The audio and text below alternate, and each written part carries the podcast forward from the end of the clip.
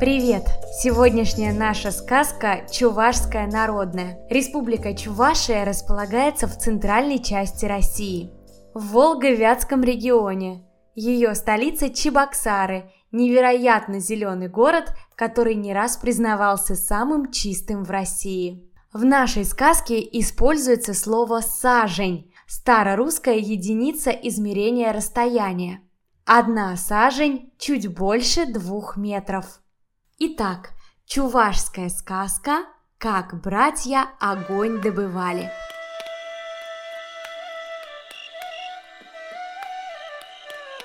Жили три брата. Старший Юхаби, средний Юскаби и младший Юркаби. Двое старших были умные, как отец, а младшего Юркаби все дурачком считали. Так и звали его Юхмах Юркаби – это значит «дурачок Юркаби». Однажды поехали братья в дальний лес рубить дрова на зиму.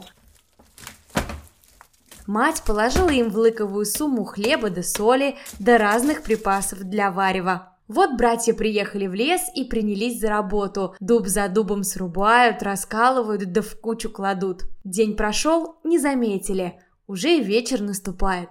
Бросили братья работу, принялись готовить еду. Приготовили для варки, что надо, хватились, а огня-то и нет, позабыли взять с собой. И туда, и сюда смотрят, и там и сям ищут, нигде нет огня. Не могут найти. Думали они, думали и говорят, надо пойти поискать огонь где-нибудь поблизости. Первым пошел старший брат, Юхаби. Долго он шел. Увидел высокий-превысокий дуб. Влез Юхаби на вершину дуба, стал озираться кругом. Видит далеко-далеко впереди, там, где заря пробуждается, да солнцем целуется, маленький огонек светится. Спустился Юхаби с дуба и пошел в ту сторону. Долго он шел. Наконец пришел на лесную полянку. На полянке огонек горит, а у огня старик сидит. Сам с кулачок, борода с целую сажень. Юхаби просит «Дед, дай огня!» Старик на него взглянул и говорит «Сказку расскажи, песенку спой, да попляши, тогда я огня дам». Юхаби отвечает «Ни сказки сказывать, ни песенки петь, ни пляски игры вести я не умею. Коли так, нет для тебя огня», — сказал старик и скрылся из глаз. Опустил голову Юхаби и вернулся ни с чем. «Ты теперь ступай», — говорит он среднему брату. Встал Юскаби и пошел. Дошел до высокого дуба, влез на вершину и увидел, как впереди, где заря пробуждается, да солнцем целуется, огонек горит. Спустился Юскаби с дерева, пошел. Пришел на полянку, а там старик сидит, сам с кулачок, борода с целую сажень. Стал он просить у старика огня. Старик говорит, расскажи сказку, спой песенку, да попляши, тогда и дам. Юскаби ему в ответ «Ни сказывать, ни петь, ни плясать я не умею, не учили меня. Коли так, нет для тебя огня», – промолвил старик и скрылся из глаз. Опустил голову Юскаби и вернулся ни с чем. «Пусть младший идет». Пришлось идти дурачку Юркаби. «Ну, братцы, прощайте, родные мои, будьте здоровы, сердешные мои, будьте живы», — сказал он и пошел по тропинке. Шел-шел, пришел к высокому-превысокому дубу. Поднялся Юркаби на вершину дуба и увидел вдали, там, где заря пробуждается, да солнцем целуется, огонек блестит. Обрадовался Юркаби, пошел он скорее на огонек. Шел он, шел и вышел на лесную полянку.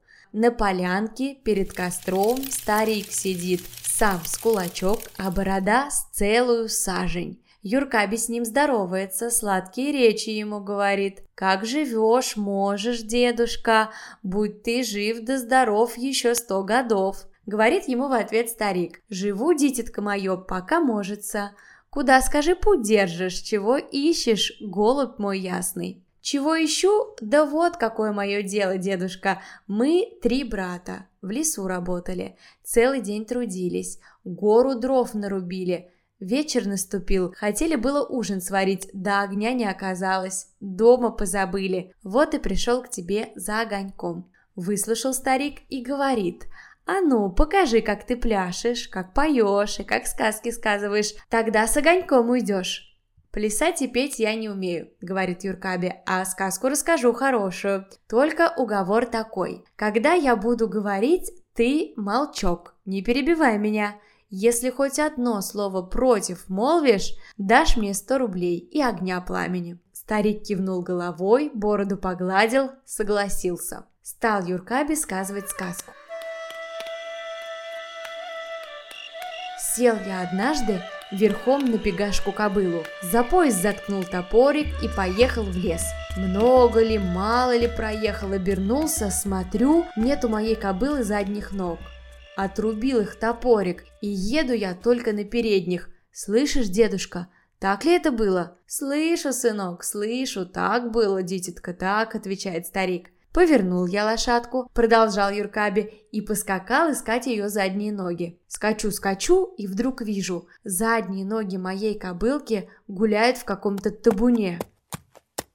Поймал я их и прибил дубовыми гвоздями к тому месту, где им быть положено. Потом снова сел верхом и поехал. Много ли, мало ли проехал, оглянулся назад и вижу, от дубового гвоздя в лошадке росток пророс. Да как начал расти, как начал расти, до самых небес поднялся. Недолго думая, полез я на этот дуб, добрался до самой вершины. Смотрю, как раз дверь в небо настежь раскрыта. Сердце у меня забилось, взыграло, вхожу я на небо, вижу, идет дорога, гладкая, как река. Пошел я по этой дороге, смотрю и вижу, посреди неба растет красное дерево, а на дереве том сидит золотая птичка. На груди у нее ожерелье сверкает, в ушах горят серьги, на руках браслеты, на ногах башмаки, кораллами расшитые. Хвост этой птички сияет и блещет, открытые губки улыбаются, глазки искрятся. Ну, думаю, больно хороша эта птичка,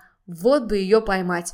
Протянул я к ней руки, а птичка вспорхнула и пропала. Темно стало, как под землей. Пошел я обратно, а дороги-то не видно и следов нет. Где же, думаю, та дверь в небо, через которую я вошел? Как мне ее найти?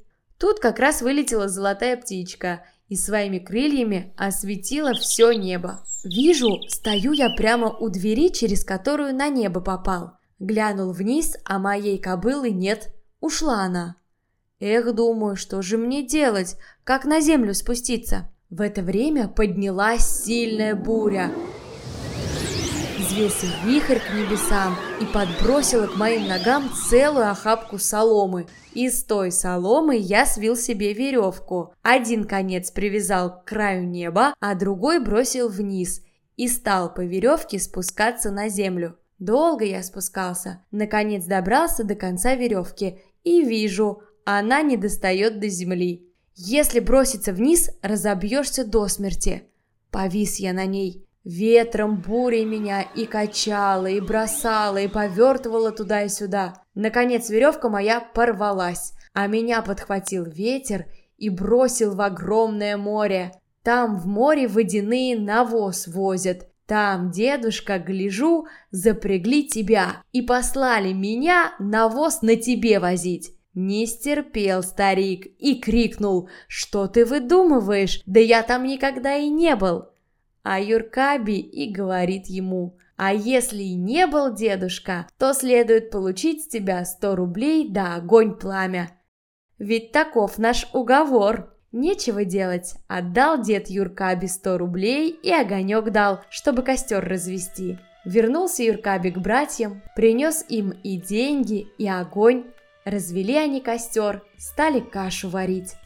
Сказка на том берегу, а я на этом.